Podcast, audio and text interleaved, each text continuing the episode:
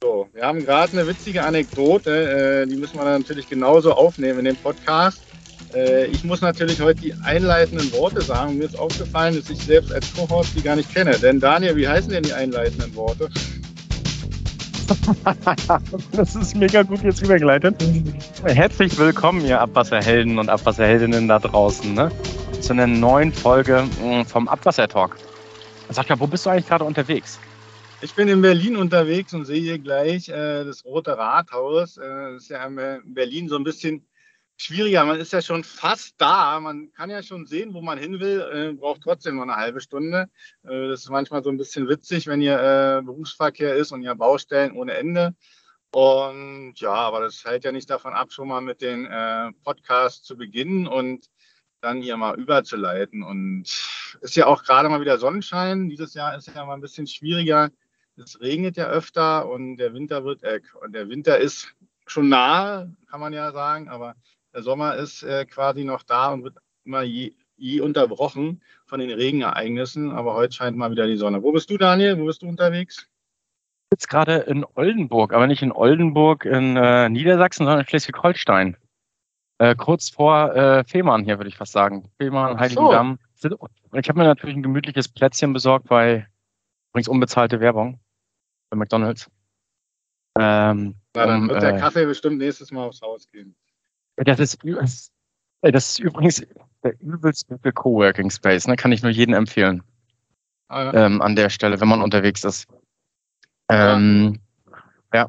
Wenn du gerade aber sagst, du bist in Schleswig-Holstein unterwegs, dann habe ich eine super Einführung in unser heutiges Thema.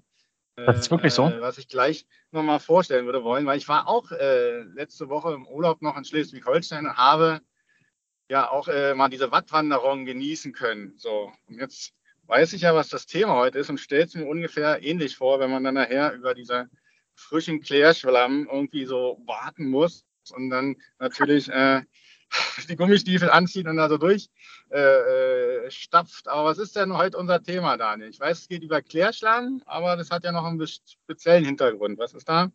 Was wollen wir da genau also, aufgreifen? Wir haben uns einen Experten äh, zu dem Thema eingeladen. Ähm, das Thema heute geht um Klärschlammentwässerung mit Klärschlammvererdung. Und ähm, ich kann mich daran entsinnen, das Thema, wo ich das erste Mal damit richtig konfrontiert war, war, glaube ich, 2016. Da war ich weit in Vorpommern unterwegs, in Mecklenburg-Vorpommern. Das ist eine Vererdungsanlage, ähm, aber noch mit Erdfaulbecken vorher. Da können wir gleich nochmal den Gast fragen, ne, inwiefern es Unterschiede gibt. Äh, der Gast ist ja schon mit dabei, wir holen ihn mal direkt mit hinzu. Äh, Janik, wer bist du, wo kommst du her und äh, was machst du? Ja, hallo zusammen. Ähm, ja, vielen Dank, dass ich hier sein darf. Ich möchte mich erstmal für meine leicht angegriffene Stimme entschuldigen. Ähm, ich habe die Kindergarten- und Grundschulkeime dann wohl mal eingeholt. Ähm, mein Name ist Janik Reis. Ich habe Umweltingenieurwesen an der Bauhaus-Uni in Weimar studiert, mit Schwerpunkt Siedlungswasserwirtschaft und Abfallwirtschaft. Deswegen habe ich auch die, die Folge mit dem Sebastian Büchner ähm, mit Interesse gehört. Ja, seit drei Jahren bin ich bei der Pauli Group, habe angefangen als Bauleiter und bin seit etwa einem halben Jahr verantwortlich für die Planung der Klärschlammvererdungsanlagen. Also die Pauli Group, wir planen, bauen, betreuen und räumen Klärschlammvererdung, übernehmen auch das Verwertungsmanagement für die Kunden.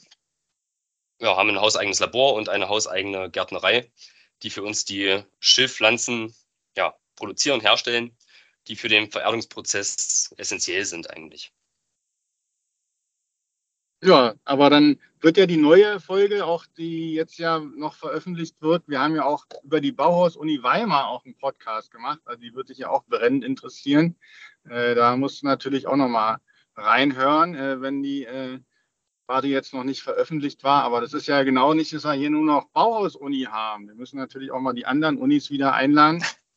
Aber das ist natürlich äh, genau das, was da reingreift. Da ist natürlich das Portfolio letztens an Sachen, die da so besprochen werden. Und dann ist ja zum Beispiel Siedlungswasserwirtschaft und Umwelt und Wasser greift natürlich auch Klärschlemm da rein und kann man natürlich gleich aufgreifen und wieder sozusagen vertiefen. Also ich finde es interessant, steckt aber nicht so ein Thema drin, wollte aber dann so sagen, also das ist ja ich stelle mir das dann so vor, das ist nachher nutzbar. Also wenn ich jetzt sage, mit diesem Wattenmeer und so, also ist das nachher. Sascha, da, lass, uns noch nicht, lass uns noch nicht so ins Detail gehen, Sascha. Ich habe noch mal zwei, drei andere Vor Fragen, bevor wir fachlich werden. Sascha, weißt du nämlich, was das Beeindruckende jetzt ist? Na? Der Yannick hat den Podcast gehört, ne? Hm? Den ersten und letzten ne, an dieser Stelle, ne? Den wir beide auch zusammen gemacht haben. Ah ja, das war der letzte. Ne, mit dem Sebastian. Und schon da war mit uns beiden hier äh, Wahnsinn. Ja, das ist natürlich äh, auch äh, ein gutes Gimmick, genau. Wahnsinn. Was mich mal als erstes interessieren würde, Yannick, neben dem Fachlichen natürlich, wie kommt man zu diesem Thema? Also du hast jetzt in, äh, du hast jetzt studiert und ähm, wie kommst du zu diesem Thema? Ist dein Vater Landgärtner? Ist der, was macht? Nee, was machen nicht deine Eltern, aber wie kommt man zu diesem Thema? nee, die haben damit nichts zu tun. Ähm, es war eigentlich ganz klassisch Zufall. Also ich habe noch während des Studiums und danach ähm, in der Nähe von Weimar in einer, ja eigentlich im Hochbau gearbeitet, in einer Sanierung von Hochbauten, Mehrfamilienhäusern etc. Und wollte mich dann aber wieder so in meiner Heimat zurück orientieren im Norden von Thüringen und bin da durch Zufall auf die Pauli Group gestoßen.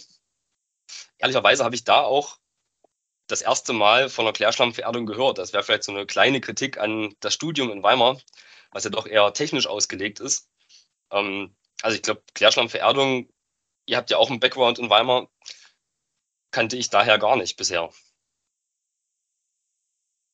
Ja, aber wir stellen ja Man selber mal fest, wie vielseitig die Themen auch sind und wie wir immer von einem mhm. Podcast zum nächsten schon wieder zehn Themen haben, die man so bearbeiten könnte.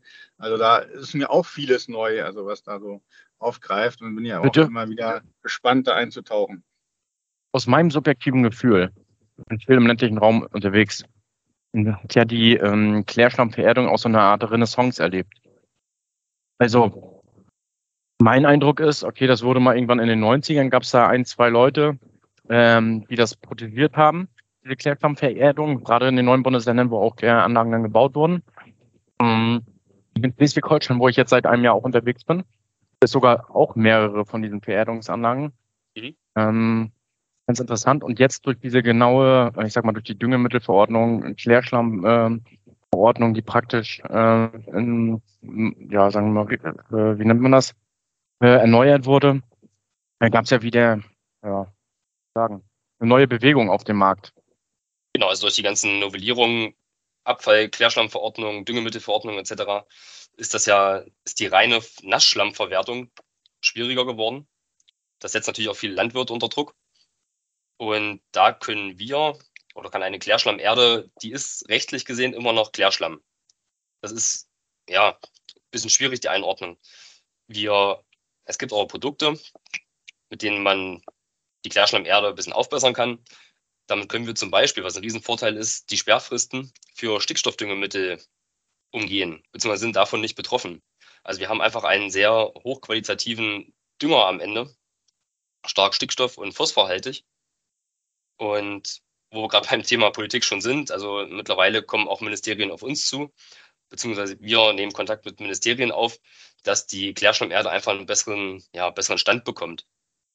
Aber ich muss da auch nochmal eingreifen. Also äh, mhm. letztendlich ist ja die Frage nachher landwirtschaftliche Nutzung, gab es ja auch im Braunschweig drumherum, um das Klärwerk intensiv, wo dann auch äh, Klärschlamm oder Gülle sozusagen auch verwendet wurde. Dann ist die Keimbelastung aber andererseits ja so hoch geworden, dass das immer schwieriger war, das wirklich in der Landwirtschaft einzusetzen. Also da müsste man halt mal schauen, wie da die Regelungen sind. Das wäre so eine Frage, die ich hier schon mal im Vorfeld irgendwie stellen würde, die sich vielleicht auch der Zuschauer so, so stellt. Aber was ich noch irgendwie so als Geschichte der Berliner Wasserbetriebe da jetzt nochmal zu geben kann, also wir haben ja eigentlich angefangen mit Rieselfeldern. Also wir haben ja gar keine Klärwerke zum Anfang gehabt. Vor über 100 Jahren wurden lange Druckleitungen außerhalb von Berlin gebaut und dann wurde das auf Felder äh, verteilt und die sind heute äh, auch noch in der landwirtschaftlichen Nutzung also zu sehen. Also die sind natürlich dann mit den ganzen Düngemitteln sozusagen aufkonzentriert und ist ein sehr fruchtbarer Boden und er ist jetzt auch nach x Jahrzehnten keine Keimbelastung mehr. Also ist es ja schon gegeben, aber ist es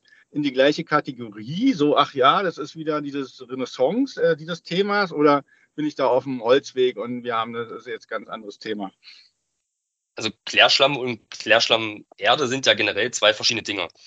Also der, mhm. der Ablauf von einer Klärschlammvererdung, das sind ja acht bis zwölf Jahre in etwa, bis aus der bis aus dem, dem Klärschlamm ähm, Klärschlamm Erde geworden ist. Und in der Zeit mineralisiert das Ganze ja. Wir haben einen Abbau von teilweise von Keimen, von Schadstoffen, zum Teil auch von Medikamenten. Und am Ende kriegen wir ein hygienisiertes Substrat raus. Das kann man also nicht mit dem reinen Klärschlamm ähm, vergleichen. Okay, wir versuchen es ja immer so aufzuarbeiten, dass es für den Hörer auch wieder einfacher ist. Genau, also ihr stellt Erde her, die aus dem Klärschlamm, in dem das irgendwie auf die ausgebracht wird auf eine Fläche und dann wird das quasi über die Jahre äh, entkeimt und wird zu einer gesunden Erde und die verkauft ihr wiederum für die Landwirtschaft äh, zur Nutzung sozusagen. Oder verkauft ihr auch die Flächen, auf denen ihr das aufgebracht habt?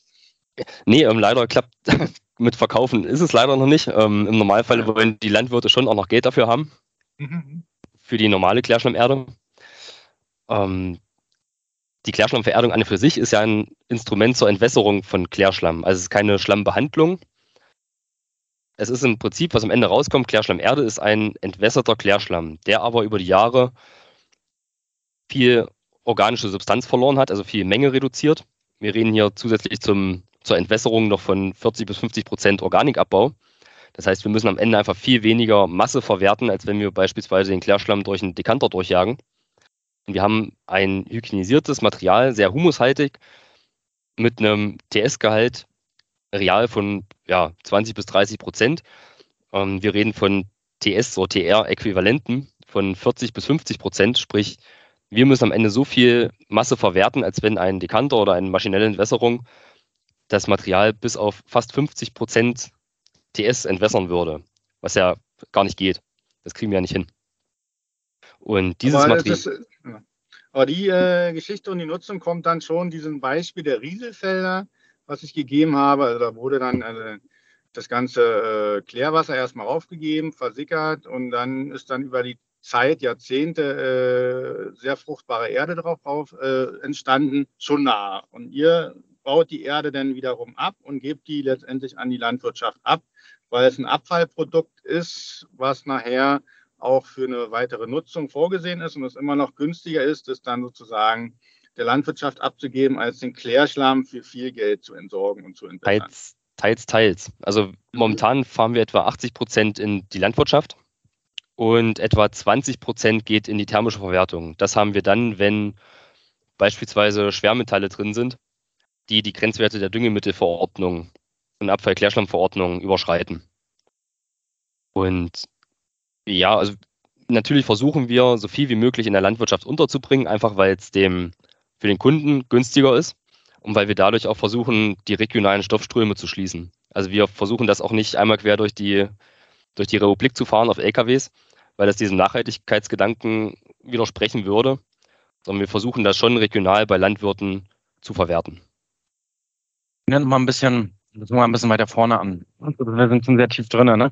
Ich gehe mal den, den Lauf des Abwassers durch. Jetzt habe ich äh, meinen Schlamm auf einer ganz mhm. normalen kommunalen Kläranlage, hm, der nicht anaerob stabilisiert ist. So, kann er aber auch. Erstmal die erste, kann er auch. Das wäre jetzt die erste ja. Frage. Kann der Schlamm anaerob stabilisiert sein und dann trotzdem in eine Klärschlammvererdung einfließen? Ja. Das, das kann er. Es war ja jahrelang ein Thema, dass das nicht geht. Wir mhm. haben ein Patent dafür. Ähm, wir können das quasi. Wir können auch mit anaeroben Schlemmen umgehen. Was, was macht ihr denn da? Also wenn man jetzt das, den anaerob, stabilisi äh, den, anaerob, den anaerob stabilisierten Schlamm auf die Felder aufbringt, was ist da jetzt das Patent, was ist das Geheimrezept? Also du bringst ja nicht, nicht direkt auf die, die Felder auf. Also Thema ist ja vor allem, dass wir versuchen müssen, so viel Wasser wie möglich aus dem Klärschlamm rauszubekommen, um eine Volumenreduktion zu erreichen. Und dadurch müssen wir, weil anaerober Schlamm neigt nicht zwingend zur Flockenbildung oder eher schlecht, ähm, setzen wir, ja, ich kann nicht zu viel sagen, wir setzen gewisse Stoffe zu, die einfach dem Schlamm helfen, Flocken zu bilden und dadurch Wasser abzugeben. Dann muss man natürlich mit gewissen Flächenbelastungen rechnen, was bei der Planung sehr wichtig ist. Aber generell was Polymer, ne? was man aus der normalen Schlammentwässerung kennt, ist irgendein Substrat, was man hinzugibt. Ne? Und dann genau. äh, funktioniert das auch bei euch, okay. Genau. So stelle ich mir das jetzt vor. So ähnlich ist und das. Ja. Welche, welche, welche technischen. Komponenten brauchen wir oder braucht ihr, braucht die Klärschlammvererdung, ne, um zu funktionieren? Also generell kann man sagen, sind Klärschlammvererdungen modular aufgebaute Anlagen. Wir haben mit PE-Folie ausgekleidete Erdbecken. Die Anlagen sind skalierbar, je nach ähm, Größe der Kläranlagen, je nach Schlammanfall ausgelegt.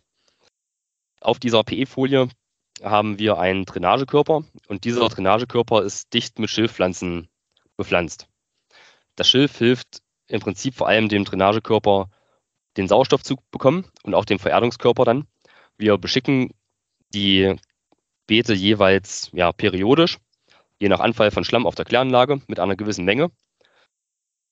Und über die Jahre landet der Schlamm sozusagen auf. Das heißt, er wächst immer höher und der Schilf wächst mit. Und durch das Schilf haben wir zunächst einmal eine Verdunstung, die einen gewissen Teil mit zur Entwässerung beiträgt, neben der ganz normalen Schwerkraft. Also wir führen das Filtratwasser dann wieder ab und zurück zur Kläranlage. Und die Pflanzen helfen außerdem, Sauerstoff in den Vererdungskörper zu bekommen, sodass dort keine anaeroben Milieus entstehen. Außerdem durch die Bewegung und dieses Wurzelwachstum wird der Körper auch offen gehalten, so dass das Filtratwasser durchsickern kann. Dass wir auch nach acht bis zehn Jahren immer noch einen offenen Körper haben, wo das Wasser durchgehen kann. Vereinfacht sage ich immer, das kann man sich vorstellen wie so ein Kaffeefilter. Aber jetzt nochmal noch mal dazu, so wie ich eine klassische Klärschlammvererdung kenne, ne, von einzelnen Kläranlagen, ist es so, mhm. es gibt ein Erdfaulbecken, also der Schlamm wird in ein Erdfaulbecken reingegeben. Von diesem Erdfaulbecken wird dann der Schlamm abgegeben zu der Klärschlammvererdung. So, so kenne ich das klassisch, ne? Aber ja, vielleicht liege ich da auch falsch. Ist das so auch bei, also, bei euch? Der Unterschied zwischen euch, was ihr macht, so mhm. eine zu der Technologie, die ich jetzt gerade erzähle oder die ich im Kopf habe, ähm, was ist da der große Unterschied? Also du hast wahrscheinlich zum Teil auch diese, diese Trockenbeete im Kopf, wo einfach Schlamm auf Trockenbeete aufgegeben wurde und das wurde da stehen gelassen bis zum Zeitpunkt X. Ja. Und wir ja. haben einfach durch diese Schilfpflanzen ein. Ist das nochmal was Unterschiedliches? Also Trockenbeete und Klärschlammverehrung? Die Trockenbeete wurden ja, die wurden vor allem früher eingesetzt. Kenne ich auch mhm. viel aus, aus Thüringen zum Beispiel. Ähm, bei der Vererdung haben wir einfach durch die Schilfpflanzen nicht nur diese reine Versickerung, wie es dort war, sondern auch den, die biologischen Prozesse. Wir haben eine Mineralisierung im Klärschlamm. Wir bringen Sauerstoff in den Körper rein. Wir lassen Wasser dadurch verdunsten durch die Schilfpflanzen. Die bewegen sich im Wind und bilden dadurch so um die Stängel und die Halme wie so Trichter, wo das Wasser auch besser nach unten durchsickern kann. Und dadurch haben wir einfach auch einen großen Organikabbau. Wir kriegen ein stabilisiertes Material, hygienisiert. Das riecht nicht, das ist krümelig. Ich war jetzt vor, ja, letzte Woche war ich mit einem Familienmitglied auf Durchreise und da haben wir mal bei einer kleinen Flammenverärgerungsanlage angehalten. Waren fünf Meter weg, man riecht da nichts. Also auch Außenstehende riechen da nichts. Wir haben ja mittlerweile so ein bisschen, sind da abgehärtet. Aber auch Außenstehende, da war wirklich gar kein Geruch. Also ich kann das sagen, ich kenne das, um, ähm, diese Schilfbeete. Also was ihr ja macht, so habe ich jetzt zumindest verstanden, ist praktisch mit Schilf auf diesen Vererdungsbecken oder auf diesen, dieser Vererdung mh, mit Schilf noch für eine bestimmte Verfahrensweise, ja, das ja, zu protegieren, dass das, weiß ich nicht, dass dieser Prozess noch besser wird oder? Genau, es wurde früher auch zum Beispiel mit Gras gemacht. Also auf diese, den Drainagekörper wurde dann Gras ausgesät und der beschickt. Aber Gras hilft einfach nicht bei der Durchwurzelung von dem Vererdungskörper. Je nach Hersteller haben wir Höhen von ein bis zwei Metern Vererdungshöhe am Ende. Und Gras wurzelt ja nicht so tief. Das heißt, irgendwann entsteht in den tieferen Schichten entstehen anaerobe Milieus und das Material fault vor sich hin. Und das wollen wir vermeiden. Wir wollen ja einen mikrobiell aktiven Körper haben, wo Mineralisierungsprozesse ähm, ablaufen, wo wir am Ende pflanzenverfügbaren Stickstoff und Phosphor zur Verfügung stellen wollen und dass das Material ja, schön eine hohe TR bekommt, dass man auch auf den Feldern damit umgehen kann. Oberstes Ziel ist generell erstmal die Entwässerung. Ja, also ihr habt praktisch, das ist ein Becken, ist das in der Regel, was mit PE-Folie ausgelegt wird oder ne, mit der Folie ausgelegt wird. Darüber kommt dann Erde hin, mit Schilfpflanzen drin, richtig? Und das Erde hin? Genau. Oder? Erde nicht, aber dann wird das praktisch Drainagekörper. Drainagekörper. Und dann wird praktisch dieses Becken äh, mit äh, Klärschlamm beschickt. Genau. Und was ist da in der Verfahrensweise zu beachten? Gibt es was für den Betreiber, wenn er dieses Beet hat ähm, oder diese Vererdung? Was muss er beachten? Was ist äh, die Herausforderung? Also generell kann man sagen, dass wir in den ersten mindestens fünf Jahren mit Betreuungsverträgen arbeiten. Das heißt, wir sind nach dem Bau nicht weg und nach der Planung, sondern wir sind trotzdem acht bis zehnmal etwa im Jahr vor Ort, unterstützen die Anlagen, äh, die Kläranlagenbetreiber zunächst. Die meisten Betreuungsverträge werden danach auch verlängert, weil es einfach gut läuft. Wichtig ist, dass wir einen Schlamm bekommen, der stabilisiert ist. Den analysieren wir im, in unserem Labor nach gewissen Parametern, beispielsweise Gasbildungspotenzial, Büchnerfiltration und sowas. Das heißt, wir wissen schon, mit welchen Schlemmen wir umgehen. Ähm, einmal hatten wir den Fall, das ist aber schon ja, gut 20 Jahre her. Ähm, da hatten wir auch eine, eine Anlage mit V-Turm, also anaerob stabilisierten Schlamm. Und da war der Klärwärter der Meinung, ja, wir können ja auch mal den Primärschlamm aus der Vorklärung draufgeben. Das ist natürlich ein riesengroßer CSB-Anteil, gar nicht stabilisiert. Ja, und dann haben wir uns gewundert, warum die Anlage auf einmal so schlecht aussieht und riecht. Ja, und das haben wir nur durch Zufall mitbekommen, weil uns das ein anderer Klärwärter dort mitgeteilt hat. Und sowas darf nicht passieren. Also wir müssen schon einen, den ganz, mit dem ganz normalen Überschussschlamm arbeiten können, der eine gewisse Zeit lang zwischengespeichert oder gestapelt wird im Stapelbehälter, mhm. aber auch nicht zu lange, so dass dort noch genug bei normalen aeroben Schlemmen, dass dort keine, keine Faulungszustände entstehen können. Kein anaerobes Milieu. Ich höre dich gerade nicht, bis auf stumm. Ja, das funktioniert nicht. Ähm, und zwar, welche Mess, habt ihr auch Messsensoriken dann vor Ort oder funktioniert das nur mit Laborproben, die ihr nimmt und dann äh, analysiert? Oder woran erkenne ich praktisch, dass dieses Becken funktioniert? Also zunächst, der ganz normale Ablauf ist ja, dass wir, dass wir auf den Kläranlagenbetreiber zukommen oder er auf uns zukommt und wir im Rahmen einer Machbarkeitsanalyse den Klärschlamm, der anfällt, beproben. Und danach legen wir unsere Anlagen aus. Wenn die Anlage dann steht, müssen die Kläranlagenbetreiber, und wenn sie in Betrieb ist, regelmäßig gewisse Proben nehmen, ein TS-Gehalt zum Beispiel bestimmen, dass wir auch wissen, wie viel Masse, wie viel Fracht überhaupt auf die Anlage drauf geht. Und die Anlagenbetreuer nehmen auch regelmäßig noch weiter Überschussschlemme im Rahmen ihrer normalen Betreuung vor Ort. Die sehen aber auch mittlerweile sehr gut, wie sieht der Schlamm aus, wie entwässert der, wie ist das, das Schnellentwässerungsverhalten, wie sehen aber auch die Schilfpflanzen aus. Weil die geben uns ja vor allem eine Rückmeldung, wie denn der Körper an und für sich sich verhält. Wenn wir grob anaerobe Zustände vielleicht bekommen, in, mit Schlemmen, die schlecht stabilisiert sind, dann sieht man das an den Schilfpflanzen. Die werden dann gelblich, die bilden lückenhafte Bestände. Das heißt, da, da haben unsere Kollegen schon sehr gute, ein gutes Auge für. Ja. Also man sieht das hauptsächlich an den Schilfpflanzen, oder? Oder sieht man das irgendwie auch noch? Nimmt man dann auch, also der, der Betreiber nimmt dann eigenständig Proben von dem Becken? Das kann auch durchaus sein. Weil es eher untypisch. Das ist eher untypisch. Das machen wir, wenn es dann so langsam auf die Verwertung zugeht, vielleicht zwei, drei Jahre vorher, um zu schauen, in welche Richtung geht es. Dann geht es dann in die Landwirtschaft, geht es vielleicht auch eher in die thermische Verwertung. Ähm, wir haben aber auch den Fall, manchmal haben die Kläranlagen Einleitungen von que hohen Quecksilbergehalten oder Schwermetallen, dass wir sagen, okay, man könnte zum Beispiel das Beet außer Betrieb nehmen. Wir räumen es dreiviertel voll Einfach, dass wir mit dem Material, was jetzt noch drauf ist, trotzdem noch in die Landwirtschaft gehen können. Auch zur Frage zurück, also man sieht, wie sich die Klärschlammverarbeitungsanlage entwickelt, vor allem an regelmäßigen Höhenmessungen. Also wir schauen, wie stark steigt der Pegel im Beet.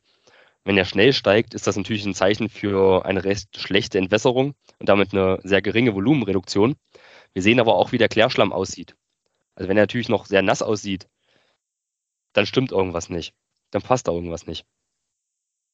Also mit, mit dem Klärschlamm meinst du denn, wenn ich in, auf das Beet gucke, wie sieht der Schlamm denn aus? Oder wie, wie meinst du das? Genau, wir wissen ja, okay, die Anlage wurde jetzt, oder der Bereich wurde jetzt ein, zwei Wochen nicht beschickt. Der müsste jetzt so und so aussehen, so und so weit abgetrocknet so. sein. Mhm. Und wenn das gut aussieht, ist alles in Ordnung. Wenn wir da wohl noch sehr, sehr nasse Bereiche zum Beispiel hätten, ähm, dann passt irgendwas nicht. Mhm. Aber das ist ja normalerweise ist ja normalerweise mhm. ein Prozess, der sich entwickelt. Ne? Der entsteht ja nicht von heute auf morgen. Also man kann ja, ja. auf Kläranlagen eine Tendenz absehen. Mhm. Jetzt nehmen wir an, okay, die Schilfpflanzen sind super, das alles sieht alles gut aus. Jetzt habe ich mein äh, Drainagewasser, Zentrat, wie, wie, wie, das, äh, wie heißt das denn bei euch? Filtratwasser. Filtratwasser. Genau. Wo, wo, führe, wo führe ich das der Kläranlage am besten zu? Im Normalfall führen wir das im Normalfall ganz normal in den Zulauf zur Kläranlage, weil wir relativ geringe, also das kann man nicht vergleichen mit einem Wasser, was aus einer Maschinenentwässerung kommt. Dadurch, dass wir langwierige biologische Prozesse haben, kriegen die Kläranlagen relativ weniger, relativ wenig Belastung zurück. Also CSP und auch Stickstoff. Normalerweise ist das kein Problem für die Kläranlagen. Wir können aber durch unsere Steuerung, kann die Kläranlage eigentlich entscheiden, nehmen wir das Material oder das Wasser mengenmäßig zurück, nehmen wir es zeitgesteuert zurück, zum Beispiel nachts. Bei Starkregenereignissen kann man auch mal sagen, okay, wir speichern das jetzt zwischen. Wir haben ein gewisses Rückstauvolumen. Also wir müssen das auch bei den Genehmigungen im Allgemeinen nachweisen, dass wir gewisse Niederschlagsereignisse in den Anlagen zurückspeichern können, sodass man sagt, okay, die Kläranlage ist eh hydraulisch fast ausgelastet. Wir lassen das jetzt erstmal einen Tag in der Vererdung stehen. Sprich, das fließt nicht im freien Gefälle, sondern wir pumpen das zurück. So eine, so eine Plane über das Feld wird nicht gespannt, oder? Dass wenn das, das Regenwasser, was praktisch dann über das Feld verrieselt oder äh, runterkommt, wird praktisch über das Drainagewasser, über das Filtratwasser dann wieder zur Kläranlage geführt. Das ist richtig, oder? Genau. jetzt von der Logik genau, her. genau. Also so große Planen, die kann man nicht handeln. Wo sind denn so eine Felder ungefähr? Kannst du das mal sagen, wenn du, also für die Zuhörer? Für eine 10.000 EW große Kläranlage. mal Daumen. ich glaube, wenn ich Hektar, das sage, 10 dann, Hektar. dann also man sagt ja, sieht man auch im Internet, kann man das ja nachlesen, grob gesagt für einen angeschlossenen Einwohner etwa ein Quadratmeter Bruttoanlagenfläche. Vielleicht sind es auch ein bisschen, bisschen mehr, aber das, eigentlich mit einem kommt man ganz gut hin. Mhm. Also generell werdet ihr wahrscheinlich auch nicht aus einem ja, Planer in einem Ingenieurμπüro rausbekommen, wie viel Vererdungsfläche netto die planen und haben. Das wird wohl eher selten sein, weil das ist ja im Prinzip das Kern-Know-how von uns und von ja, gewissen anderen Ingenieuren. So, jetzt habe ich mich ja wieder eine Weile rausgehalten äh, und bin hoffentlich äh, noch zu hören, weil ich kurz das Auto geparkt habe. Ähm, jetzt wäre die Frage, ist das eigentlich wieder eine deutsche Idee? Ist das auf dem Weltmarkt irgendwo schon etablierter äh, oder wie kann man das so verstehen? Also generell gibt es Versuchsanlagen auch eigentlich weltweit. In Kanada und den USA gibt es so ein bisschen was. Wirklich verbreitet ist es vor allem in Deutschland und viel in Dänemark. Ähm, genau, in Österreich gibt es auch ein paar Anlagen. Da haben wir vier von gebaut. Da sind wir auch noch vertreten über Betreuungsverträge. Ja, in Italien gibt es ein bisschen was in Frankreich, aber es ist noch kein ja, so verbreitetes Verfahren, wie wir das eigentlich gern wollten. Aber die Also Fläche ich ist dann noch zehn Jahre, also wenn ihr dann das äh, Abwasser darauf gegeben habt, steht die Fläche dann auch äh, Jahre oder zehn Jahre rum und äh, wird wieder renaturiert und irgendwann kann die dann genutzt werden oder wie ist dann die Nachnutzung irgendwann? Na, wir sagen, unsere Anlagen, also auch nach DWA, laufen die 30 bis 40 Jahre. Also wir haben jetzt auf Norderney, das war unsere erste Anlage, die wurde vor 32 Jahren, glaube ich, in Betrieb genommen. Die läuft Mhm. immer noch. Also da ist jetzt auch kein, kein Ende in Sicht, sagen wir es mal so. Ähm, wenn so ein Beet voll ist, nach acht bis zwölf Jahren, dann werden die geräumt. Die Klärschlammerde wird dann entweder nachgelagert oder verwertet und danach werden die Beete wieder geschlossen und können wieder in Betrieb genommen werden.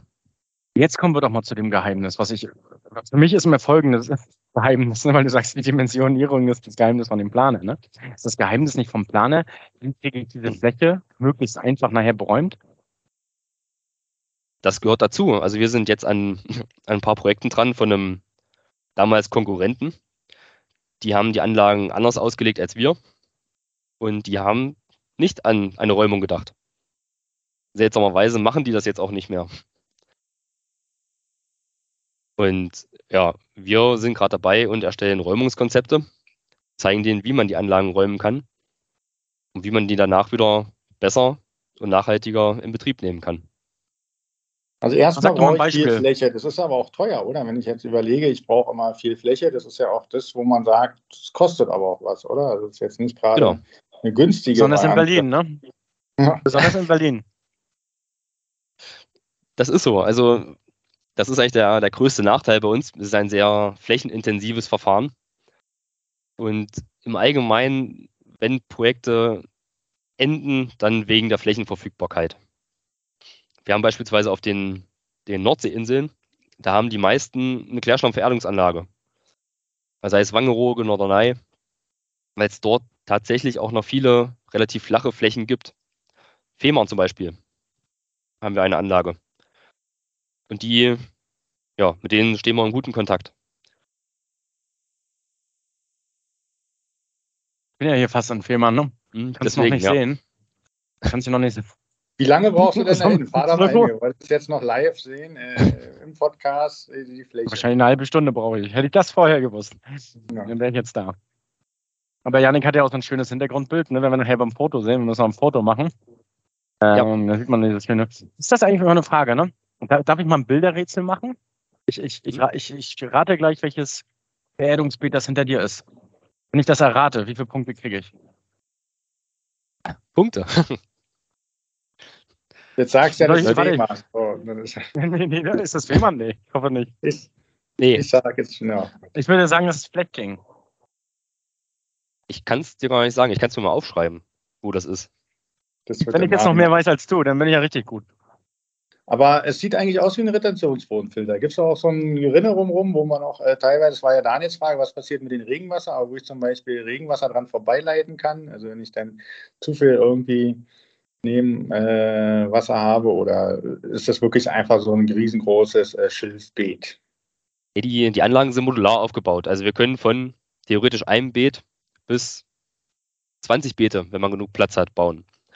Also theoretisch gäbe es da keine Endausbaugröße.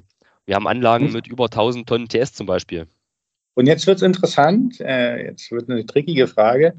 Jetzt ist ja Schilf auch ausschlaggebend dafür. Also ich kann es jetzt nicht sozusagen auf Wüstenboden machen. Also da kenne ich so Ecken, da gibt es eine Menge günstige äh, Landfläche, aber auf Wüstenboden würde es nicht gehen. Und Na, dadurch, der Boden ist ja prinzipiell erstmal nicht so wichtig. Wir kleiden die Beete ja eh aus. Wir haben einen, ähm, einen Drainagekörper. Kann ich den Aufbau jetzt nicht, nicht verraten. Aber generell auch klimatisch gesehen, weil du sagst Wüste, theoretisch wäre das da auch möglich. Also da sind eigentlich keine, keine Grenzen gesetzt. Ich kann eine Insider-Story mal erzählen. Da warst du, glaube ich, vielleicht warst du noch gar nicht bei den Berliner Wasserbetrieben, Sascha. Ähm, als ich damals die erste Klärschlammvererdungsanlage gesehen habe, da gab es mal eine Delegation. warst du da in Ich der Grundschule? Weil sonst wird es ein bisschen Ich glaube, schwierig. ich, ich, das war irgendwann in den 2000ern. Es war eine Kooperation zwischen äh, Afrika und den Berliner Wasserbetrieben, so wie ich das von dem Betreiber damals gehört habe. Die waren bei der Klärschlammvererdungsanlage ähm, und wollten diese Technologie adaptieren für Afrika. Aber aus dem ganzen Projekt weiß er selber nicht mehr, der Kläranlagenbetreiber, was daraus geworden ist. Weiß auch nicht, was daraus geworden ist. Das ist mal ein Aufruf. ich wüsste auch Sascha, das findest du jetzt heraus. An unsere afrikanischen Hörer, die sollen sich mal melden und sagen, ob das da immer noch äh, vor Ort ist. Das ist doch eine gute Aufgabe. Genau. Genau, also wir hatten letztes Jahr, glaube ich, eine Anfrage aus dem, also rein technisch eine Anfrage aus dem Irak, ob das da möglich wäre. Mhm. Ja, prin prinzipiell, wenn die Klärschlammqualität passt, ist das absolut möglich. Was ist jetzt aber, jetzt, jetzt bin ich Betreiber, ne? Ich versuche mal jetzt nochmal mal Bedenken zu äußern. Jetzt habe ich diese, diese, dieses Hilfsbild. Und jetzt werden ja die, ähm, die Regenereignisse werden mehr, die Trockenperioden werden länger. Dann mussten wir Sorgen um dieses Pilz machen, wenn das mal stirbt. Das muss man nicht, weil wir haben, Schilf ist eine Wasserpflanze generell. Also Schilf kommt, das sind ja speziell adaptierte Schilfpflanzen, die kommen mit relativ wenig Nährstoffen aus, die kommen aber auch mit sehr vielen Nährstoffen aus. Und die haben auch weniger Probleme mit Trockenheit und mit Nässe ja generell eigentlich kaum. Das Regenwasser, wenn mal ein Starkregenereignis kommt, das bleibt ja nicht auf dem Beet äh, ewig draufstehen. Das sickert ja relativ zügig wieder weg. Aber an der Stelle kann ich äh, auch noch eine, eine. Anekdote erzählen. Also ich habe ja einen Freund, äh, der hat ja eigentlich seinen Doktor in Schilfologie gemacht. Jetzt ist das natürlich nicht der Fachbegriff, aber der hat natürlich die ganzen Schilfpflanzen und die ganzen äh, Wassergebiete äh, überprüft und kennt sich da wirklich äh, toll aus. Vielleicht muss ich den mal fragen, ob der von diesen ganzen Flächen was gehört hat und ob er, ob es in Afrika auch noch gibt. Also an der Stelle, ich werde ihm mal diesen Podcast zuschicken. Äh, schöne Grüße von mir. Sascha, wir können ihn einfach mal einladen. Genau. Ja, äh, genau. Erst, erstmal muss ich herausfinden, der macht jetzt äh, natürlich irgendwas mit Medikamenten in den großen Pharmaunternehmen. Das ist natürlich äh, ganz eine andere Branche, die wir auch immer haben. Das wäre dann wahrscheinlich was, das Abbauen von Produkten. Aber es wäre mal interessant, ob das dann auch schon irgendwie sein Thema war. Also wenn man da so einen Doktortitel macht mit Schilf, das fand ich immer so faszinierend, dass, dass das geht. Äh, ist Biologe natürlich. Äh, der muss natürlich über der weiß Bescheid, wie Pflanzen die ganzen Stoffe aufnehmen und wie lange die die speichern können. Und das ist natürlich äh, immer eigentlich wohl eine sehr gute Pflanze, die äh, auch dafür sorgt, dass sie halt nicht umsonst auch Retentionsbodenfilter mit äh, Schilfbewuchs und so, die natürlich auch dafür prädestiniert ist, gewisse Stoffe abzubauen oder auch zu speichern. Genau. Und dann wäre jetzt meine Frage, äh, hm? macht ihr das Schilf auch zwischendurch, äh, mäht ihr das ab? Also wir machen ja unsere Bodenfilter, wir mähen das auch mal. Kann man das dann auch, das Schilf als Rohstoff verkaufen? Das wächst ja bestimmt sehr gut oder so. Da habe ich beim, ich weiß nicht, ob ihr den kennt, den ähm, beim Dr. Haupt, eine Studienarbeit drüber geschrieben. Da habe ich geprüft, ob man das in Biogasanlagen einsetzen kann. Generell kann man es nicht, weil man muss Schilf falls man es erntet. Also bei Vererdungsanlagen wird das im Herbst einfach grau, da muss niemand draufgehen und das Schilf mähen und rausholen. Das knickt einfach um und im nächsten Jahr wächst das wieder neu. Bei Schilf ist es so, das verlagert im Herbst die Nährstoffe in die Rhizome, also in die Wurzeln. Und das braucht auch die Nährstoffe, um im nächsten Jahr wieder austreiben zu können. Das heißt, man kann nicht Schilf im grünen Zustand ernten und erwarten, dass es im nächsten Jahr genauso vital und kräftig wieder austreibt wie im Vorjahr. Also nein, man kann es bei uns zumindest nicht. Braucht man auch nicht. Also man muss es nicht anfassen. Was mich jetzt aber nochmal interessieren kommt, äh, äh, interessiert ist, da sind wir vorhin von abgekommen, wie sieht denn jetzt so eine Beräumung aus? Was sind für dich jetzt sinnvolle Wirtschaftswege oder was sind sinnvolle Räumungsmöglichkeiten? Also ich kenne das zum Beispiel so, ne? Also es gibt jetzt mal ein Becken, was ich kenne, äh, das muss theoretisch mit einem Langarmbagger ausge gebaggert werden. Da frage ich mich immer, wie die Folie nicht beschädigt wird. Dann habe ich ein Becken, was äh, so Wirtschaftswege hat, was so Toren hat, also Tore, die werden dann geöffnet und dann ist eine befestigte Fläche ins Beet rein, ne, wo ein Radlader rauffahren kann und der fährt dann nach links, nach rechts und holt diesen Klärschlamm nach zehn Jahren oder nach x Jahren dann halt raus. Was gibt es so für Möglichkeiten? Das sind meine beiden, die ich so kenne in der Praxis. Das Langarmbagger ist theoretisch möglich. Das haben wir, das kommt ja auf die Beetgeometrie an. Bei sehr länglichen Beeten ist das vorstellbar. Im Normalfall öffnen wir den Damm an einer Stelle, schneiden dort auch die Folie auf und legen dann Baggermatratzen aus und fahren mit Bagger und LKW bzw. Traktordumper rein. Den Klärschlamm raus, die Klärschlammerde. Und ja, das Ganze dauert so je nach Beetgröße zwei bis vier Wochen. Und danach kann das kann er dann wieder geschlossen werden. Und aus dem übrig gebliebenen Rhizomenmaterial, also im Prinzip aus der übrig gebliebenen Klärschlammerde, wachsen dann wieder die Schilfpflanzen raus.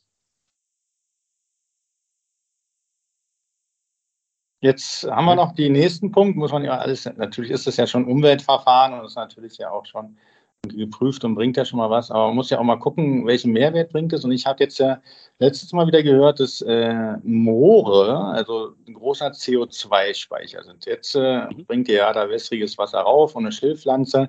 Das ist ja schon auch ein bisschen moorig. Ist das auch eine gute Variante, äh, CO2 zu binden, auch in der Form von Schilf nachher? Ist das äh, sogar da irgendwie eine Möglichkeit, langfristig auch mal CO2-Handel zu betreiben mit den Flächen oder ist das jetzt ganz um die Ecke gedacht und falsch? Das ist eine, eine gute Frage. Also generell weiß ich jetzt nicht, ob Klärschlammvererbungsanlagen generell als CO2-Senke irgendwie angesetzt werden können. Unser Vorteil ist einfach, dass wir relativ wenig Primärenergieverbrauch haben. Weil für, das, für den Betrieb so einer Anlage braucht man eigentlich nur zwei Pumpen und ein paar Motorschieber. Und mehr Energie haben wir nicht, mehr Energieaufwand. Das heißt, wir haben nicht ein Aggregat, was 20 bis 50 Kilowatt verbraucht und irgendwie acht Stunden am Tag laufen muss. Das haben wir nicht. Wir haben relativ wenig gering Betriebskosten und dadurch auch einen geringen Energieverbrauch. Ja, aber auch, also da muss man ja noch mal ein bisschen relativieren. Nach zehn Jahren, wenn der Klärschlamm da jetzt rausgeholt wird, muss er ja trotzdem noch mal maschinell entwässert werden und ähnliches, Nein. oder? Nein, wir haben was ja. Wird, was wird denn damit gemacht? Wie sieht denn jetzt, ich habe mal gehört, bei Klärschlamm ist immer das Wichtigste, erst am Ende anzufangen, wo jetzt das Endprodukt von dem Klärschlamm ist, was man hat. Und dann die Entsorgungswege nachzugehen. Aber wenn ich jetzt den Klärschlamm habe, mit wie viel TS kommt er da jetzt raus und was sind die weiteren Wirtschaftswege? Also wir haben, das Material sieht am Ende, das ist stichfest. Man kann, wenn es gut läuft, kann man drauf laufen. Auf diesem Vererdungskörper. Das ist kein Problem. Also wir haben TS-Gehalte problemlos von 20 bis 30 Prozent. Wo wir wieder bei den Wattenmeeren, also damit wir mal das äh, mhm. angekommen sind. Jetzt sind wir genau. Sag mal so, so ich wollte es nur mal Watt zusammenfügen. Irgendwann. Und dann geht es ins Wattenmeer, oder was? Aber so, so Wattenmeer, das, also dann ist der Vererdungsprozess nicht so gut gelaufen. Okay. Weil einsinken wollten wir da nicht. Also Wattenmeer, weiß nicht, was wir damit realistisch TS-Gehalte haben. Vielleicht 10 Prozent, 5, 10 Prozent wahrscheinlich grob. Also bei einer Vererdung bei der Räumung kann man bei den meisten Anlagen wirklich trockenen Fußes auch drauf treten. Auf diesen Vererdungskörper. Und man sinkt nicht ein. Äh, man kann das Material problemlos baggern. Das ist wirklich stichfest. Und was passiert jetzt danach damit? Also es kommt darauf an, wie stark es belastet ist, das meintest du ja vorhin. Genau.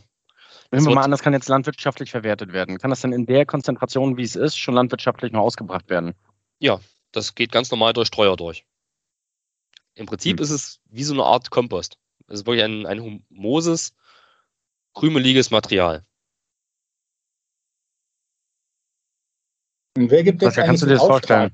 Aber wer gibt denn jetzt den Auftrag eigentlich für dieses Verfahren? Muss ich mich jetzt als Abwasserbetreiber entscheiden, ich will das machen? Das ist für mich eine Form der Klärschlamentsorgung und dadurch äh, verdient euer Unternehmen das Geld oder ist es auch so von öffentlicher Hand gesteuert? Ist das so ein Muss ist, dass das manche als Auflage haben? Also Planung und Bau. Ähm, da haben, sind unsere Auftraggeber logisch zumeist öffentlich. Das sind Abwasserbeseitigungsbetriebe, Gemeinden, Kommunen. Und die reine Räumung und Verwertung. Also unterschiedlich. Ähm, manche sagen, sie wollen es mit einem Anbieter machen. Manche sagen, sie wollen es öffentlich ausschreiben, was bei Räumung und Verwertung zusammen relativ schwer ist, weil das einfach nicht so viele Firmen können. Ähm, generell sind aber die Kläranlagen der Auftraggeber, beziehungsweise hm. die Gemeinden nehmen. Also ich suche mir ein Verfahren aus zur Klärschlamentsorgung und dann ist euer da wirtschaftlich, äh, umweltschonend äh, und dann kann ich mich entscheiden, wenn ich eine Fläche habe, was halt immer das A und O ist, äh, wenn ich eine Fläche zur Verfügung habe, auf dieses Verfahren zurückzugreifen. Genau, also generell ist die Klärschlammvererdung erstmal nur ein Mittel zur Entwässerung. Im Prinzip ist es eine Alternative zur maschinellen Entwässerung. Dauert länger, aber wir haben am Ende eine wesentlich höhere Volumenreduktion. Also wir reden hier von Bereichen 93 bis 98 Prozent. Und dadurch ergibt sich einfach eine hohe Wirtschaftlichkeit. Ähm, auch wenn wir in die Verbrennung gehen müssen, beispielsweise. Also bei uns ist es so, umso höher die Verwertungspreise sind, umso wirtschaftlicher stehen unsere Anlagen da. Einfach weil wir wesentlich weniger Menge verwerten, entsorgen müssen, beziehungsweise die Gemeinden und Kommunen, als bei einer maschinellen Entwässerung. Also wir rechnen mit TR-Äquivalenten von nachgewiesen von 40 bis 50 Prozent. Und die Verbrennung nachher, die ist dann aber auch äh, energiebringend. Also reichert ihr dann den Klärschlamm mit Energie auch an? Ist es dann, hat es einen höheren Brennwert oder wie kann man das dann sehen? Nee, das Material geht ganz normal wie normal maschinell entwässerte Klärschlämme, geht es in die Monoverbrennung, mit Verbrennung, wie auch immer. Also da gibt es keine Aufwertung sozusagen in dem Verfahrensschritt. Ich sage, es ist jetzt viel besser nee, als maschinell entwerteter, äh, entwässerter Schlamm. Nur trocken. Nee, bei der, bei der ähm, thermischen Verwertung nicht. Wir haben die Möglichkeit, wir haben ein, ein geschütztes Produkt, ähm, das nennt sich Ecoterra CA Plus. Im Prinzip ein, ein ja, aufgearbeitete Klärschlammerde, die durch relativ geringe Stickstoffgehalte, volumenmäßig gesehen, die Sperrfristen umgehen kann. Das heißt, wir können mit dem Produkt Ecoterra CA Plus auch nach den Sperrfristen für Stickstoffdünger in die Landwirtschaft gehen. Da wird es natürlich, die Aufarbeitung kostet ein bisschen mehr, aber das Material nehmen die Landwirte wesentlich lieber ab, kostet dementsprechend auch weniger.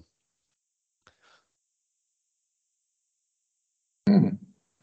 Ja, ist doch eine spannende Sache, wie man das wieder alles weiterverwerten kann. Also hat mir jetzt schon mal wieder äh, eine ganz andere Sparte nahegebracht, wo man jetzt sagt, das ist äh, auch eine Möglichkeit, wo ich den immer noch sehe. Ich für mich ist das durchaus eine Möglichkeit, auch unfruchtbaren Boden fruchtbar zu kriegen. Also wenn man da in die Richtung geht, ich das jetzt so ein unfruchtbares Land habe, was jetzt nicht so viel Nährstoff hat, da ist irgendwie vernünftiges, das ist ja auch mal die Frage, vernünftiges Abwasser raufzuführen, was äh, wenig belastet ist und dadurch dann äh, einen fruchtbaren Boden zu kriegen, scheint durchaus möglich zu sein. Also nur um auch nochmal irgendwie eine andere Variante äh, ins Auge zu fassen. Also für Regionen, ja. wo halt gar nicht so viel fruchtbare Erde zur Verfügung steht. Vor einem Hintergrund der Düngemittelknappheit und der gestiegenen Preise und der Verfügbarkeit vor allem, mhm. ist, also erlebt das die Klärschlammvererdung schon mittlerweile so ein Revival. Es gibt auch viele Kläranlagen, die jetzt momentan in die Nassschlammverwertung gehen können, was vor zwei, drei Jahren noch undenkbar war, weil kein Landwirt Klärschlamm haben wollte. Und durch unser Material, was auf jeden Fall wesentlich besser ist als ein reiner Überschussschlamm, ähm, haben wir da auch unser Netzwerk, also die Kollegen von unserer Abteilung Räumung und Verwertung, die haben feste Abnehmer in ja, quasi ganz Deutschland. Die haben ihr Netzwerk. Das sind Landwirte, die wollen Klärschlammerde haben. Und ja, von daher kann das kein so schlechtes Material sein. Wie ist groß ist jetzt eure Firma? Also wenn ich jetzt sage, wie viele Mitarbeiter, wie viele Flächen, hast du das jetzt schon mal nochmal zusammengefasst? Oder? Ähm, was meinst du jetzt, Mitarbeiterzahl oder wie viele Anlagen? Ja, ja, so Anlagen, genau, Mitarbeiterzahl, was kann man sich da so vorstellen? Beides ähnlich. Also Mitarbeiter haben wir über alle Bereiche so um die 100, 110. Und Anlagen haben wir jetzt auch um die 100 in Deutschland. Also ein Mitarbeiter genau. macht eine Anlage. so in etwa. Nein, also wir haben gegliedert sind wir jetzt rein auf die Klärstoffvererdung gesehen, auf Planung und Bau, wo ich arbeite. Dann kommt anschließend die Abteilung Service Ökotechnik, wo unsere Anlagenbetreuer arbeiten. Ähm, die sind bundesweit unterwegs, haben mehrere Anlagen, die sie betreuen, ähm, stehen eng mit denen im Austausch und die arbeiten Hand in Hand mit der Abteilung Räumung und Verwertung. Die kommen im Prinzip dann ins Spiel, wenn die Anlagen so langsam in den Räumungsprozess reingehen. Das erfolgt aber alles Hand in Hand, das erfolgt in Abstimmung. Wir sind da eng nah am Kunden und ja, können dem einen vernünftigen Ablauf skizzieren, schon beispielsweise teilweise zehn Jahre im Voraus. Dass wir sagen können, alles klar, wir gehen dann und dann mit dem Beet in die Räumung, in die Verwertung. Das ist bei uns ja eigentlich ein Prozess. Also wir sind da auch von Planung und Bau nicht unbedingt raus, sobald die Anlage steht. Sind denn ähm, so, wenn du sagst, du bist bei Planung und Bau drin, was sind so die wichtigsten, ja, ich sag mal, Punkte, die man planerisch beachten muss? Ja, ganz zentral ist einfach die, die Klärschlammqualität. Wir schauen uns im Rahmen der Machbarkeitsstudien auch die Abläufe auf den Kläranlagen an. Also sprich, wo sehen wir Probleme? Wo könnte es da besser laufen? Was läuft auch ausreichend gut genug? Ähm, ja, dann natürlich das Thema Flächen. Das ist ein Knackpunkt teilweise.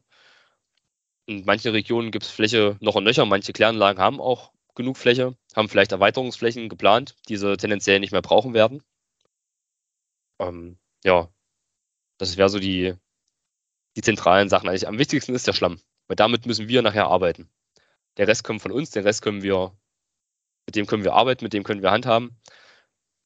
Und der Klärschlamm, der ist da in der ausreichend stabilisierten Qualität am wichtigsten. Ich habe mal, also planerisch gesehen, okay, der, der, der Klärschlamm, der praktisch auf die Felder gebracht wird, ne, also beziehungsweise in die Vererdungsbeete, der ist für euch das A und O. Wenn der jetzt mal nicht nach dem A und O ist, so wie ihr ihn gerne hättet, dann setzt ihr dann wahrscheinlich irgendwelche Chemikalien, Substrate dazu, dass er praktisch in Ordnung ist, oder wie muss ich mir das nee. vorstellen? Hm, wir setzen da prinzipiell gar nichts dazu. Also vor allem keine Chemikalien. Da müssen wir einfach auf den, ja, an den Abläufen auf der Kläranlage angreifen. Sprich, wir sehen ja vorher schon, wie der Schlamm aussieht. Kleinere Anlagen, die haben zum Teil keinen Fettfang zum Beispiel. Vielleicht muss man ja. da angreifen. Vielleicht muss man an den Belüftungszeiten etwas ändern. Ähm, teilweise auch an der Lagerdauer. Weil mit, mit sehr ah, großen ah, okay. Stapelbehältern, wenn die erstmal 1000 Kubikmeter einlagern und wir haben, wir ziehen die Probe daraus, kann es natürlich sein, dass es eher, ja, dass der Schlamm schon anaerobe Verhältnisse annimmt. Ja. Okay, verstanden. Also ihr geht dann doch in die verfahrenstechnische Beratung von der Kläranlage rein, um okay, den Flammen so zu verändern, substanziell, dass er praktisch für diese Beete passt. Das generell. Also bei unseren Machbarkeitsanalysen gehen wir von vornherein, das ist Standard, einmal den Weg des Wassers auf der Kläranlage ab. Okay. Mhm. Einfach, dass wir, dass wir dort auch die Abläufe verstehen. Wir machen sehr intensive Betrachtung. Wir lassen uns die Betriebstagebücher der letzten Jahre zuschicken. Ähm, wir lassen uns die, wenn es vorliegt, auch Schl äh, Schlammanalysen schicken. Also wir gehen ja schon sehr ins Detail bei den Analysen. Weil das ja. für, den, mhm. für den Vererbungsprozess das A und O ist. Dass wir den, den Schlamm auch verstehen, im Prinzip. Mhm. Ich hätte nochmal zum Schluss, Sascha, hast du noch irgendeine Frage? Ansonsten hätte ich wieder fünf Fragen vorbereitet. Also ich bin das Thema jetzt gut verstanden. Ich weiß nicht, wie es bei dir ist, Sascha. Ja, ich fand es jetzt auch wirklich sehr informativ. Wenn du schon äh, Fragen hast, ich gucke immer noch, äh, welche DBA-Norm hier Klärschlamm beinhaltet, damit man hier auch nochmal irgendwie was zum Besten gibt. Aber leg erst mal los mit äh, deinen Fragen und dann gebe ich noch irgendwie meinen Kommentar dazu. Was war bisher aus äh, deiner Sicht Du bist ja noch relativ jung. Wie alt bist du jetzt nochmal? Hattest du das schon gesagt? Nee. Ich bin 30. 30. Herzlichen Glückwunsch schon mal nachträglich ne, zum 30. Danke. Ähm, was war bisher deine größte Erkenntnis in Bezug auf Klärschlamm? Hast du schon mal so einen Wow-Effekt gehabt? Dass wir am Ende nach den, nach den acht bis zehn Jahren eigentlich ein, ein hygienisiertes Material haben. Weil es gibt Kollegen, die haben kein Problem damit, die Klärschlammerde per Hand anzufassen. Die ist so lange der, der Sonne ausgesetzt, da ist quasi nichts Gefährliches mehr drin. Und wenn man okay. sonst so Klärschlamm, ja, vor allem Fäkalschlamm beispielsweise, da will man jetzt nicht unbedingt drinnen liegen, auch wenn das, man mag munkeln, jeder Klärwärter schon mal gemacht hat, ähm, mehr oder weniger mit Absicht, dass wir am Ende einfach ein, ein ja, Produkt haben, was nicht mehr gefährlich ist oder gesundheitsschädigend. Ja. Ähm, was würdest du sagen? Bis zu einer Kläranlagengröße in EW ausgedrückt sind Vererdungsbeete wirtschaftlich darstellbar? Der Wirtschaftlichkeit sind ja nach oben keine Grenzen gesetzt. Wir können es ja modular aufbauen und hochskalieren. Das ist wahrscheinlich eher eine untere Grenze. Weil irgendwann ist der bauliche eine untere Aufwand, Grenze. Ich denke, es ist eher eine untere Grenze. Also was ist denn die größte Kläranlage, die ihr habt und die kleinste? Kannst du das ungefähr so sagen? Ähm, die größte hat, glaube ich, 1400 Tonnen TS. Mhm. Also rund 70.000 angeschlossene Einwohnerwerte. Ähm, ich versuche es mal nach der Menge zu sortieren. Wir haben eine Anlage, oder wir haben zwei Anlagen mit 17 Tonnen TS. Das ist aber schon, schon sehr klein. Also es sind so 1000, 1000 angeschlossene Einwohnerwerte. Das ist eine gute Frage, ne? Äh, ja, ich habe hier noch eine Frage drin. Äh, kannst du dir vorstellen, visionär gesehen, dass jeder Haus, wir stellen ja sonst immer die Frage dezentrale Entsorgung oder zentrale Entsorgung. Jetzt gehen wir mal in die dezentrale Entsorgung ein bisschen tiefer. Sascha, auch zuhören. Ähm, kann man sich vorstellen, das ist ein interessantes Thema, finde ich, dass jeder eine Kleinkläranlage zu Hause hat und der Klamm, der dabei entsteht bei der Kleinkläranlage, dann über so ein Beet zu Hause zur Beerdung fördert. Da wir, da wir generell über Flächenprobleme reden, kann ich mir das nicht vorstellen. Es ist für, sag mal so wirklich interessant wird es für Anlagen vielleicht um die 2000, 3000 Einwohnerwerte. Vielleicht auch 1000 ja, aber du hattest, ich habe jetzt von gerechnet, ne? Ich bin jetzt mit vier Personen zu Hause, ne? Meine Frau, meine beiden Kinder. So, ich bräuchte vier Quadratmeter. Die habe ich. Was denn nach deiner genau. Rechnung bräuchte ich plus vier Quadratmeter? Naja, du brauchst vier Quadratmeter plus und, und, Dämme plus und, umliegende. Sagen, und viel Wasser. Ja, ich habe hab noch, genau, ich habe noch, leite ich ab. Ähm, auch immerhin, ähm, äh, was soll ich ja sagen? Ich muss übrigens dazu sagen, ähm, dass diese ähm, Klärklammverehrungsbeete, die sehen schon aus wie ein Biotop. Ne? Das ist nicht mehr, sieht man nicht, man sieht nicht, dass es eine abwassertechnische Anlage ist. Das sieht genau, das, das aus wie ein Biotop. Das, gut, dass du es ansprichst. Ähm, das, also wir passen uns super in die Umgebung ein. Die, die Beete sind auch sehr, teilweise sehr beliebt bei Vogelkundlern und Zikadenforschern. Wir hatten teilweise schon rote Listenarten in den Beeten, also sprich ähm, Blaukehlchen und Rotweihe wurden schon entdeckt und deswegen mussten, mussten zweimal Räumungen verschoben werden. Bis, ähm, ja, bis zum Ende der Brutzeit. Also wir haben einen sehr wertvollen Lebensraum. Teilweise gab es Naturschutzbehörden, die gesagt haben, wir gleichen quasi den, die Fläche, die wir einnehmen, gleichen wir durch diesen Schilfkörper wieder aus. Also wir hatten keine weiteren Ausgleichsmaßnahmen. Es ist nicht immer. aber anrechnen können wir die Anlagen auf jeden Fall. Also wenn man mal schaut, ähm. da, da sind viele Schwalben im Sommer unterwegs, viel, ja, viele Vögel drüber. Schon eigentlich ein kleines Biotop fast. Jetzt mal meine nächste Frage. Bei welchem Fall würdest du eine maschinelle oder würdet ihr eine maschinelle Entwässerung empfehlen? Das machen wir, wenn die Klärschlammqualität einfach nicht passt. Also wenn der Schlamm nicht ausreichend stabilisiert ist oder ja, das Entwässerungsverhalten zu schlecht ist. Mhm. Dann würdest du sagen, was ist. Also mhm. gibt es auch Fälle, wo wir dann die Machbarkeitsanalysen mit dem Ergebnis zu Ende führen. Das. Ist dann so. Wir, wir wollen dem Kunden nicht irgendwas verkaufen, wo nachher dann in zehn Jahren nicht glücklich mit ist. Ähm, was ist aus seiner Sicht die größte Herausforderung im Projektmanagement bei einer Klärschlammverehrung, um das äh, auf die Beine zu stellen? Ähm, die Akzeptanz beim Kunden, beziehungsweise dass wir dort alle mitnehmen können. Manchmal ist das ja eine fixe Idee von einem Bauamtsleiter, wie auch immer, und auf der Kläranlage sind alle von einer technischen Maschinenentwässerung begeistert. Ähm, aber die kriegen wir meistens auf unsere Seite geholt. Genehmigungsplanung natürlich, weil viele Behörden das Thema gar nicht kennen. Da bedarf es sehr viel Aufklärungsbedarf, auch Zeit bei Behördenabklärungen. Ähm, das nimmt schon viel, ja, viel Zeit und Kraft in Anspruch. Ja, das Wichtigste ist ja, dass man schon mal neugierig gemacht wurde. Ich fand wieder, dass man jetzt das gehört hat und sich gesagt, Mensch, warum macht man das nicht immer so? Ähm, hört sich erstmal nach einem sinnvollen Verfahren an. Großtechnik ist natürlich immer noch eine Herausforderung. Die Fläche ist eine Herausforderung, aber eine gute Alternative. Und ich kann auch mittlerweile sagen, zu welchen DWA-Normen Schlammbehandlung gehört. Diese 300-Reihe ist das irgendwie von 381, 383, äh, die sich da mit Schlammbehandlung und in Speziellen die 368 DWAM mit biologischer Stabilisierung von Klärschlamm. Vielleicht geht es in die Richtung. Wenn nicht, wer sich da noch mal ein bisschen nachlesen will zu dem Thema, ist der herzlich eingeladen. Da auch mal die DWA-Regelwerke natürlich forsten, weil es natürlich so ein Thema, wo man dann sagt, Mensch, wo kann es dann nähere Informationen noch zu bekommen? Ähm, was meinst du noch? Äh, Gibt es da irgendwie so eine Schlammtage, wo ihr auch noch irgendwie seid, was immer interessant ist? Oder wie sollte man da vorgehen, wenn man jetzt noch zum Thema sich irgendwie beschäftigen, einlesen will, äh, sich austauschen will? Also generell sind wir natürlich ähm, oft bei der DWA auch vertreten. Vor allem unser Kollege, der Refus, der ist da viel aktiv. Ähm, ich war letztes Jahr, Ende letztes Jahr in Kassel bei den Klärschlammtagen. Also Klärschlammtage ist da schon die genau, Veranstaltung, sowas. wo man mal sein, äh, gewesen sein muss. Ne? Das ist doch genau. schon mal, äh, wo wir die Leute mal neugierig machen können, die sich dann da auch immer beschäftigen, sich vor Ort mit den ganzen Leuten da mal irgendwie näher zu beschäftigen und zu wissen, was es bei Klärschlamm alles gibt. Kriegt man auch eine Schlammbehandlung, nur um es mal wieder so äh, äh, nett. Äh, das, das, das, müsste vorher bitte angemeldet werden, dann kriegen wir da genau. viel organisiert. Genau. Ey, Sascha, weißt du, welche Idee mir gerade noch gekommen ist?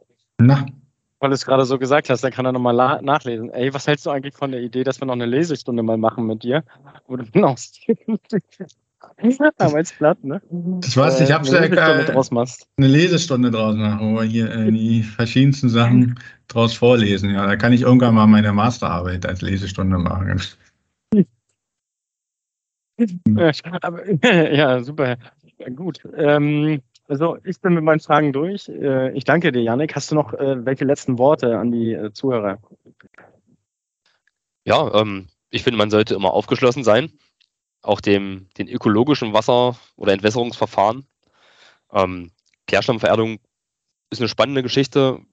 Wir kriegen ein geruchsloses oder geruchsneutrales Material am Ende, eine hohe Entwässerung. Wir kriegen einen nachhaltigen Dünger und ganz voranzunennen, ist eigentlich die Entsorgungssicherheit und vor allem Flexibilität.